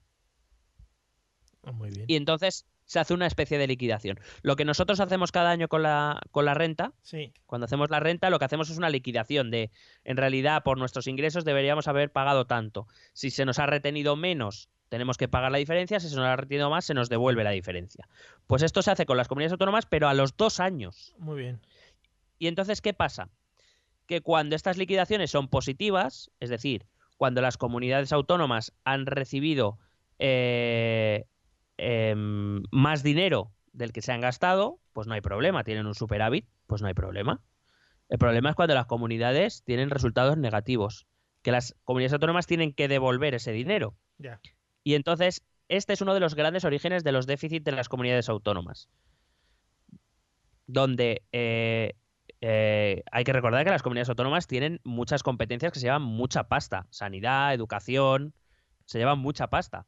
Entonces, cuando el Estado les ha dado eh, menos dinero del que se han gastado, pues resulta que tienen un déficit que se ha hecho muy grande, porque el Estado o no evaluó o no quiso evaluar realmente los gastos que debían tener por competencia. Eso te iba a decir. En estas evaluaciones y en este reparto de dinero que hace el Estado, ¿qué parte puede ser subjetiva? Es decir, oye, en esta comunidad no está gobernando mi partido, voy a tirar un poquito por lo bajo. en tanto que es una decisión, vamos a decir, técnico-política, pero tiene una intervención política, pues que cada uno piense lo que, lo que estime oportuno. Evidentemente, claro que tiene una intencionalidad política, Vale, evidentemente. Vale, ahí lo dejamos. Ahí lo dejamos. Eh, quiero decir, eh, si te acuerdas, te he dicho antes, había un fondo que lo que intentaba era que al final del ejercicio las administraciones públicas hayan gastado más o menos lo mismo por cada español. Pero luego ves las estadísticas y hay muchas diferencias entre, eh, pues, por, eh, que, si no recuerdo mal, pues entre las que más gastan, que pueden estar gastando entre un 110, eh, para que hagamos una idea respecto a un porcentaje, un 110, un 120 y en otras está gastando un 90. Pues eso es porque no hay más, quiero decir, debería estar más compensado y no se hace. ¿Por qué? Por cuestiones políticas. Eh, a un gobierno le puede interesar más gastar en algunas en unas comunidades que en otras. Es así, no. Pero quiero decir, no, no, no porque sea el gobierno de Rajoy, el gobierno que sea, Ya, ya, ya. Claro, cada uno con sus cosas, sí, sí. claro. Y luego, pues eso, tiene ese problema, tiene otro problema, que es el de la, de la capacidad recaudadora, que te he dicho antes, que está muy bien tener los impuestos cedidos, pero si yo dependo de que los recaude la agencia tributaria y, y me dé lo que me corresponda, pues claro, hasta cierto punto las comunidades autónomas tienen razón, es que de- no dejamos de depender de, de la agencia tributaria y del Ministerio de Hacienda. Y el problema de eso, desde mi punto de vista, y por eso digo que hay- habría que caminar hacia un presupuesto, hacia un tipo de financiación más, federal es que se elimina la corresponsabilidad fiscal. Quiero decir, como todo parte del Ministerio de Hacienda, volvemos a lo mismo de antes. Es muy fácil echarle la culpa a Hacienda. Claro. Y, y luego Hac- Hacienda viene y me exige a mí que cumpla con el déficit. Aparte me deja un margen muy pequeño. Pero claro, las comunidades autónomas deberían hacerse responsables de sus propios impuestos. Deberían hacer responsables de sus propios presupuestos públicos, de lo que gastan, en qué lo gastan y rendir cuentas a, a sus ciudadanos. Mm. Pero como ahora tienen la excusa de no, es que Montoro no me da más, pues ya está. Y, y- y me dirás que hemos encontrado casos de muchas comunidades autónomas, mucho despilfarro. Hombre, Pero claro que-. Pero claro, si es que el dinero viene, la culpa es de Hacienda. Hombre. Pues a montar Y- aeropuertos ahí, venga, y rotondas. Bueno, eso también, sí, pero bueno, eso también tiene que ver con, con- bueno, sí, tiene que ver en el fondo con un modelo de financiación que en el que el Estado invertía en aquellas comunidades que estaban más dispuestas a hacer proyectos de infraestructura donde habría trabajo público Claro que sí, y, y proyecto para el ladrillo eh, porque se obtenía rentabilidad que luego hemos visto que rentabilidad mis cojones. Efectivamente. Así que, bueno, esto lo he explicado, como lo, he intentado explicar este, este sistema de financiación de manera muy sucinta, más intento que sea comprensible. En realidad es un sistema muy complejo, es un sistema poco transparente, eso hay que decirlo. Y pues eso, básicamente es un sistema que está en manos del Estado, que liquida con dos años de retraso en base a unas entregas que normalmente no encajan con la realidad, etcétera, etcétera, que tiene que ver incluso con decisiones políticas. Pero vamos, repito que eso puede ser una crítica a este gobierno y de los porque es el, el sistema actual, pero vamos, que tampoco veo que nadie se- el gobierno ya no tiene mayoría parlamentaria y no y no veo que nadie se mueva. Es verdad que el gobierno tiene iniciativa presupuestaria, pero vamos, que tampoco veo que nadie se mueva aquí para cambiar nada. O sea, que Ya, ya. está muy fenomenal todo. ¿qué más? Eh, habla también se queja de la limitación de medidas tributarias para incrementar los, los ingresos, que es una, repito, es una cuestión de competencia, porque la Generalitat quería grabar, por ejemplo, los depósitos bancarios. El Tribunal Constitucional suspendió esto porque la competencia es estatal. Eh, se queja de que el gobierno em, llevó al, al Tribunal Constitucional y, de hecho, fue eh, declarado inconstitucional esa tasa sobre la expedición de la receta médica que te he dicho antes, un euro por cada receta médica recibida, aunque hay que decir que esto también lo intentó la Comunidad de Madrid también se lo anularon. O sea, quiero decir que no es algo contra Cataluña. Es que no. Es que no. Eh, igual sobre el impuesto sobre las nucleares. eh, es un tema que salió en 2015, hacer un impuesto sobre la energía nuclear que todavía está en el Tribunal Constitucional, no ha decidido aún, pero por ejemplo hace no mucho, me parece que en febrero, hace un mes, el Tribunal Constitucional alemán declaró inconstitucional para ellos el impuesto sobre las nucleares, o sea que es esperable que aquí ocurra lo mismo, etcétera, etcétera. Eh, pues más cosas que se quejan así muy rápidamente.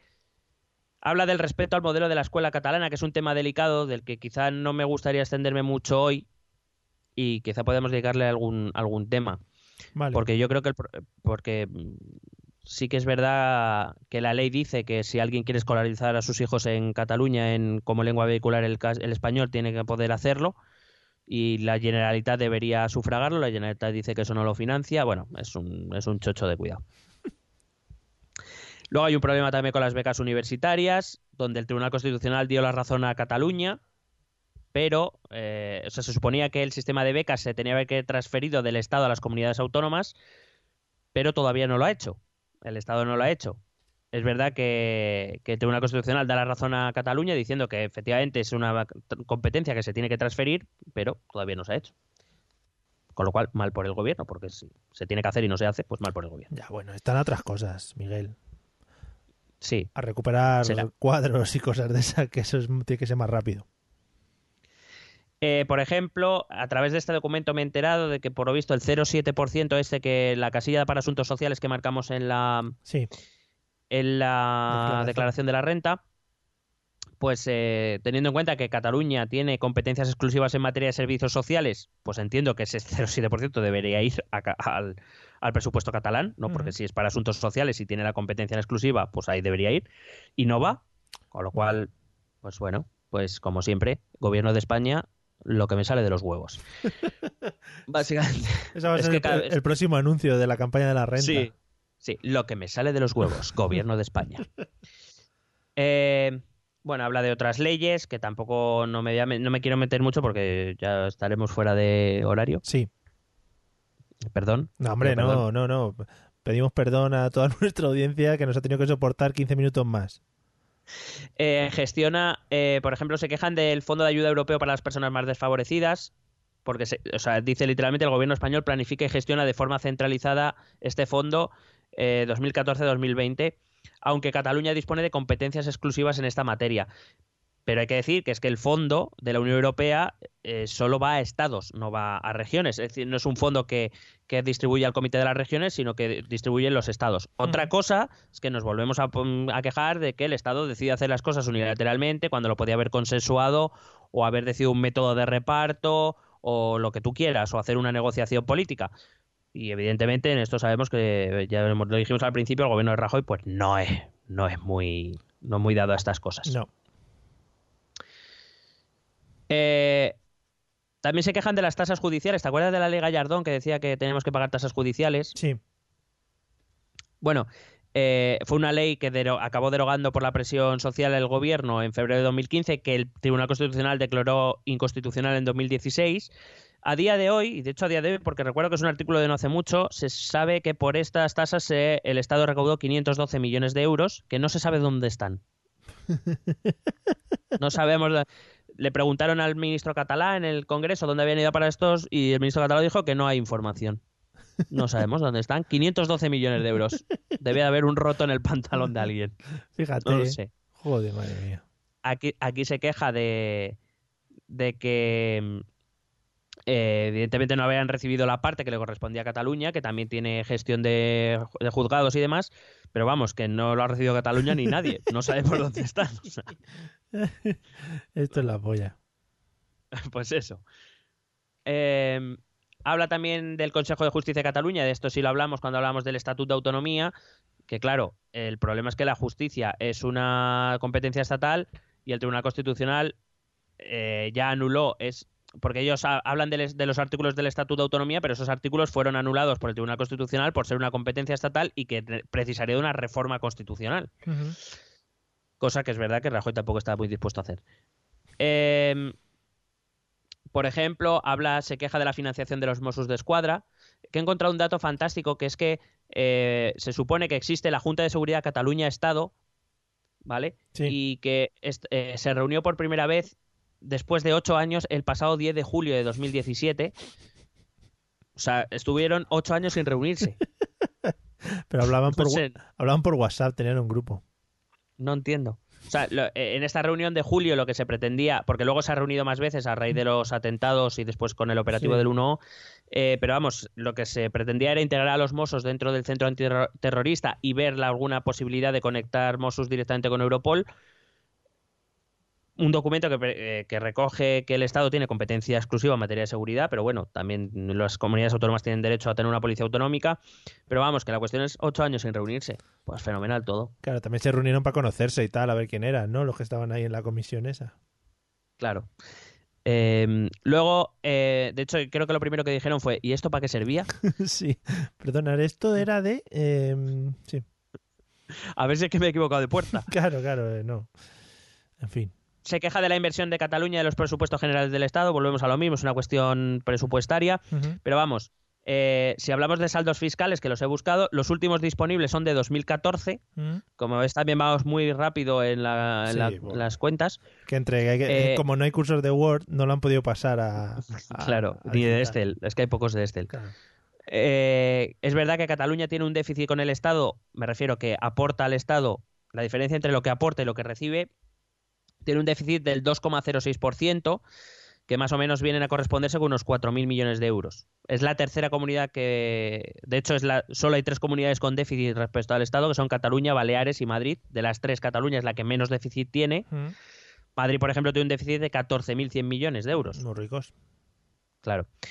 Eh, si hablamos de financiación per cápita, pues sí, es verdad que Cataluña puede estar infravalorado, pero ah, hay otras comunidades que están más infravaloradas todavía, entre ellas Madrid. Pero vamos, Valencia y Murcia, por ejemplo, también están bastante infra- infravaloradas. En general, sí, no solo en los presupuestos. O sea que, eh, básicamente, mm, iba, ser- eh, o sea, hay que decir, pero también he encontrado un informe en el que decía que Cataluña en el periodo eh, 2010, 2000 2009-2014 había sido la comunidad autónoma en la perdón, en el periodo 2006-2015 fue la comunidad que mayor volumen de inversión en infraestructura recibió, un 17% de todo lo destinado a infraestructuras. Lo digo porque se suelen quejar de la infraestructura, pero principalmente es verdad que es por la eh, eh, inversión en, en- en vías fer- eh, ferroviarias. Por ejemplo, en puertos, aeropuertos, pues es verdad que el gobierno ha pasado bastante. Eh, no sé, habla de, de muchas cosas en general.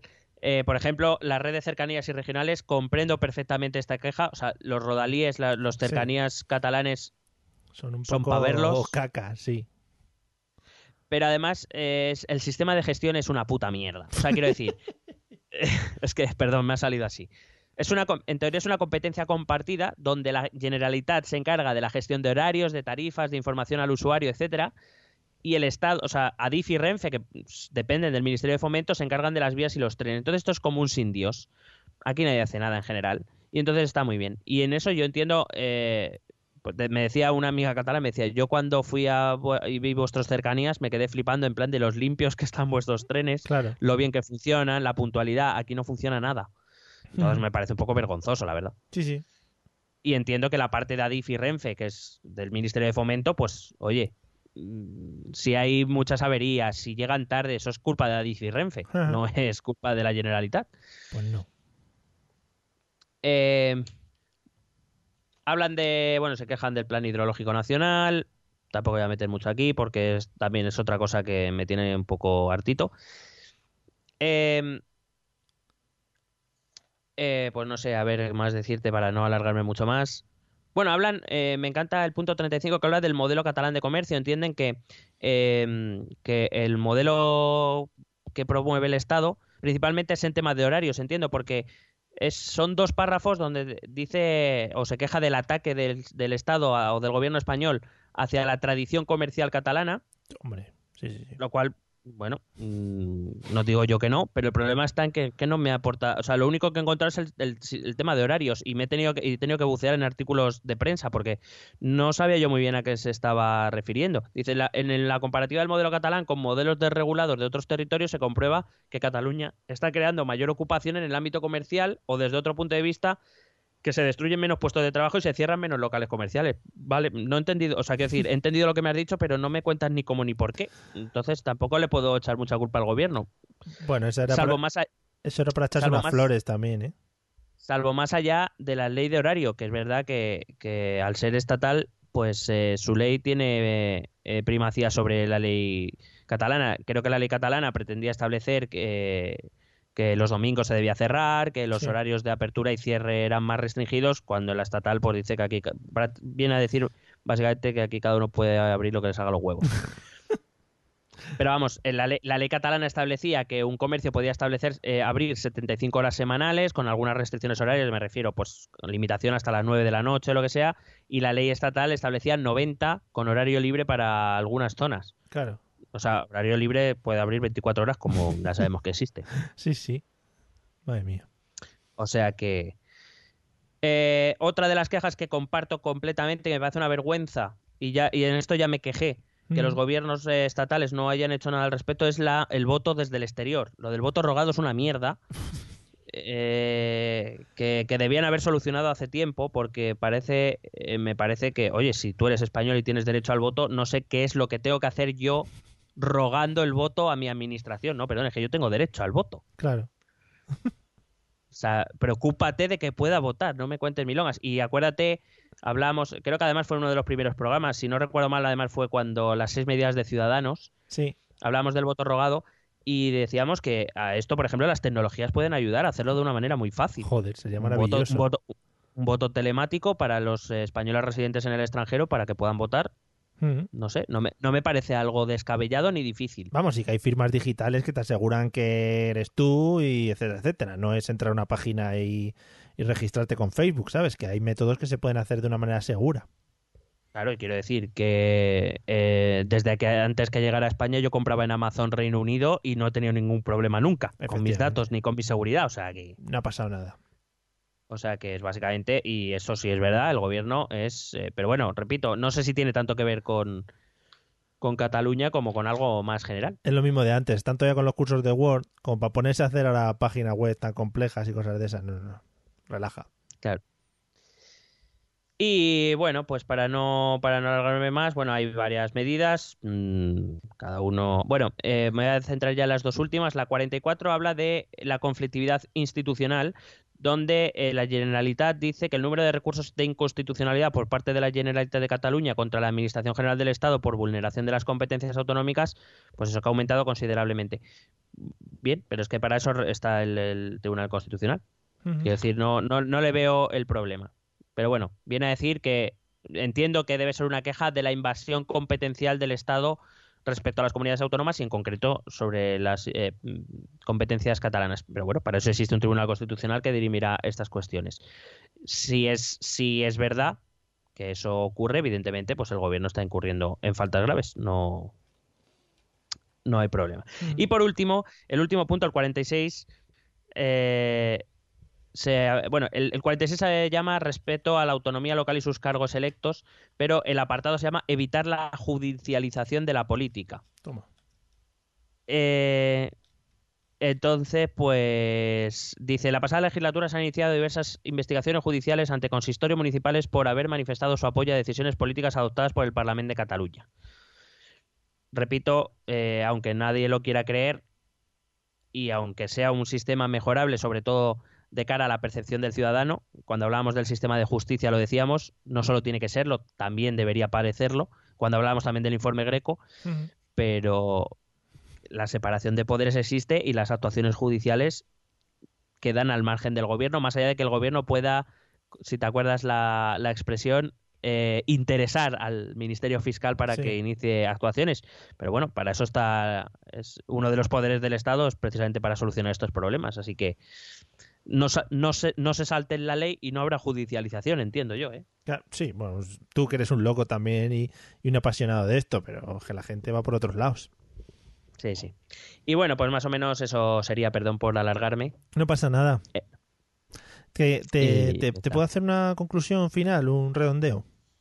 Sí, Vale. dime. Eh, durante este rato que hemos estado hablando de estos 46 puntos que mandó la Generalitat de Cataluña, me he fijado y has hablado mucho, eh, o, por, lo menos hemos generalizado bastante en algunas de las de los puntos más importantes que hemos tocado. Es decir, yo creo que sería interesante que la gente que eh, digamos que se ha interesado un poquito más por esto del procés, la independencia, el movimiento catalán, ya no solo independentistas, sino gente eh, no independentista, le echase o de otras comunidades, quiero decir, le echase un vistazo a estas a estos 46 puntos porque son cosas muy interesantes ya no solo del ámbito de Cataluña, es decir, lo que decías al principio, saliéndonos un poco del primer punto en el que tocaban el tema del referéndum, la mayoría de los otros puntos o por lo menos los que has hablado, son temas que nos atañen a todos, que al final es una cosa interesante para cualquier comunidad autónoma, ¿no?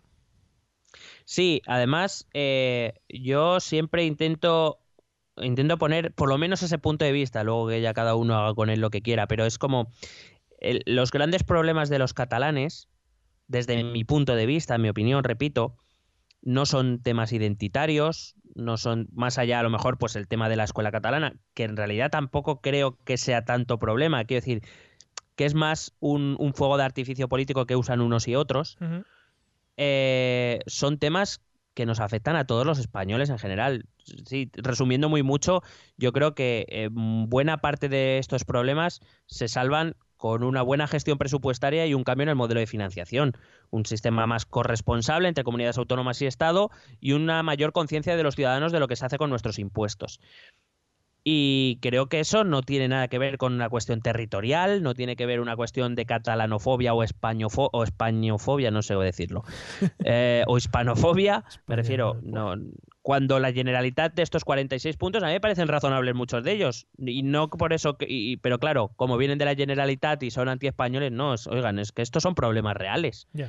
No tienen nada que ver con, el- repito, ni con el independentismo, ni con el nacionalismo, ni con el, la- el territorio. Tienen que ver con problemas que, que tiene el Estado español, que el Estado español tiene problemas y que Cataluña tiene problemas y que Andalucía tiene problemas. como hemos visto, pues la mayor parte son comunes, no solo pasan en Cataluña, ocurren en más sitios, Sí, por no, por no decir en todo el territorio. sí, sí. Lo que pasa es que, bueno, eh, por eso digo que quizá el mayor, eh, y por eso he traído este documento, el mayor reproche que se le puede hacer al gobierno es no querer hablar al menos de los puntos que afectan a todos los ciudadanos y que creo que son de interés para todos. Y que creo, y así lo digo claramente, en varios de ellos, en muchos de ellos, al menos una parte de razón tienen. Claro, sí, sí. Ahora, eh, pues eh, eso ya disfrazarlo con una bandera o decir que por no querer solucionar Claro. estos problemas nos queremos ir de España o no, pues ya cada uno pensará y sentirá como quiera y yo ahí no me voy a meter, evidentemente. Pero que los, que los problemas son comunes, creo que es algo que hemos dejado claro hoy aquí. Y de los cuales, por supuesto, el gobierno de España tiene una responsabilidad grande en muchos de ellos. Sí, sí, sí. Bueno, pues nada, eh, ya digo, me ha resultado muy interesante conocer este punto de vista y los 46 puntos o los que hemos podido tratar, porque no tenía mucha idea y, y al final lo que se ha vendido por televisión, prensa, etcétera, ha sido, oye, nos queremos ir de España porque somos catalanes, no queremos a los españoles y, y queda un poco, un poco tristona la cosa. ¿Algo más Eh, que añadir? Dime. No, lo único eso, que por eso decía al principio a... ¿Cómo se llamaba el oyente que nos ha pedido esto? Que se me ha olvidado otra vez. Jorge, Jorge. Marcote. Eh, que, no, que no sé que, que no sé si, si va a quedar contento porque nosotros y no es la primera vez hemos hecho muchos reproches, eh, reproches al gobierno de España pero quizá no tan enfocado a lo catalán porque entendemos que los problemas o la mayor parte de problemas responsabilidad del gobierno quizá nos afectan a todos no solo a los catalanes más Sí. allá de lo que he dicho al principio, de la información, de un poco del debate ideológico, el debate de ideas, de, de un poco y de un poco aprovechar este conflicto para fines propios. Que eso sí, evidentemente, tiene mucho que ver con el conflicto catalán y que creo que también es reprochable. Ujú. Pues nada, Jorge, si ya digo, si le ha servido, que nos lo pongan en algún comentario en alguna de las redes por las que nos movemos. Si no, que no se preocupe, que nos movemos a su casa un día y bueno, pues ya ahí se lo explicamos. Se lo explicará Miguel mejor que yo, pero yo pongo las puntillas y los chistes. Los chistes buenos, que eso siempre viene bien. O, o que se venga al directo de la JPOZ esas. Eso sí nos lo conceden, sí, sí, sí. Pero bueno, con la legión de fans que tenemos ahí no hay problema. Ah, no, y, no, no, y si no, no, bueno, lo hacemos tú en la, y yo en la calle, aunque sea. Efectivamente, sí, con los micrófonos que tenemos maravillosos, ponemos unos altavoces ahí rollo, rollo meeting político, de estos que se montan ahí en la calle Fuencarral, por ejemplo. Pues al, al lío. Eh, Pues ya, ya está. ya está, ya está hablado, ya está hablado. Vamos a escuchar los métodos de contacto que ya sabéis son, curiosamente, para contactar con nosotros. ¿Quieres preguntarnos algo? ¿Proponernos algún tema? ¿Exponernos tu opinión? Ponte en contacto con nosotros. Es muy fácil. Envíanos un correo electrónico a esta dirección. Esto también es política.gmail.com. También puedes escribirnos en nuestra página de Facebook. Esto también es política. O en nuestra cuenta de Twitter, arroba etepolítica. O si lo prefieres, visita nuestro blog. Esto también es política.wordpress.com. Recuerda que puedes suscribirte a nuestro canal de YouTube. Y si quieres charlar con nosotros directamente, únete a nuestro grupo de Telegram. Busca el enlace en nuestras redes sociales. Porque tú también formas parte de Esto también es política. Bueno, pues esperando recibir eh, millones de mails gracias a la escucha de estos métodos de contacto, terminamos el episodio de hoy. Que tenía yo una pregunta para hacerte hoy al final. Dime. ¿Qué, qué es de tu vida desde que acabó Operación Triunfo? ¿Cómo lo llevas? Eh, estoy muy jodido, tío. Ya. Ujú. No, no, Estoy, estoy deseando que llegue Eurovisión ya, o algo. o, o algo en mi vida, ¿no? Que por, claro, cier- que por cierto, una consulta que te iba a hacer, Sí. a lo mejor ya hemos hablado de esto, pero es como, eh, perdona, ¿han vendido entradas para los ensayos Sí, sí, sí. de los conciertos? Sí, sí, sí, sí. Maravilloso, ¿eh? Sí, es como, te- es, es como un concierto, igual. Hacen lo mismo. Es otro concierto. Pero sin estar vestido de gala y sin luces. No, No, sí, es que Entiendo. también me han vestido bastante de gala y con muchas luces. Sí, no sé. Ah, pues muy bien. Igual paran y dicen, no, no, que me ha salido mal, repito, o algo así, no sé. O, o igual es como, eh, chicos, para estas, que es- las entradas son más baratas, Sí. que supone que es un ensayo, lanzad algún gallo, desafinad más, Claro, no ese les- tipo de cosas. No les pongáis el micrófono para que ellos canten, que no disfruten. O sea, que no disfruten. claro, claro. Cosas así. Escupirles a alguien, que eso les da igual, han pagado menos. No sé, no Muy sé, bien. una cosa muy rara. Sí, hay que sacar jurdeles. O sea, ahora van a sacar también un documental. No sé si te has enterado. Eh, bueno, algo había oído. No, o sea, había, me parece que un día vi una foto de los cinco finalistas cenando en un sitio y que a Maya se le había escapado que era para un documental o no sé qué. Digo, muy bien, Amaya. A sacar dineri- Fantástico. dineritis. Por eso, por eso soy Amayer. Porque Hombre, lo dice todo claro. así, alegremente. Porque la sinceridad, ojalá Maya monte un partido político y haya muerte con ella. Nos iremos todos a la mierda como país, pero oye, unas risas, Bueno, yo no tengo muy claro que lo pueda hacer peor, ¿eh? ¿no? Bueno, pues nada, No. se, se lo, lo propondremos. Bueno amigos, hasta aquí el episodio de hoy. Esperamos que os haya quedado claro. Jorge, ya sabes, ponte en contacto con nosotros si te ha gustado y si no, también para hacernos llegar tus insultos o lo que sea. Y nos vemos en el próximo episodio que será estupendérrimo. Ale, nos vemos, chao. Besito.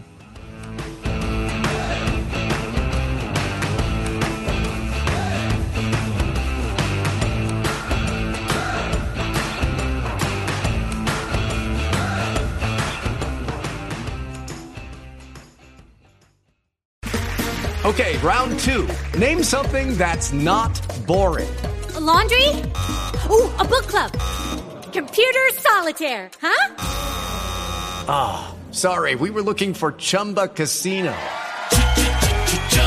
That's right. ChumbaCasino.com has over 100 casino style games. Join today and play for free for your chance to redeem some serious prizes. ChumbaCasino.com. No purchase necessary. Where prohibited by law. 18 plus terms and conditions apply. See website for details.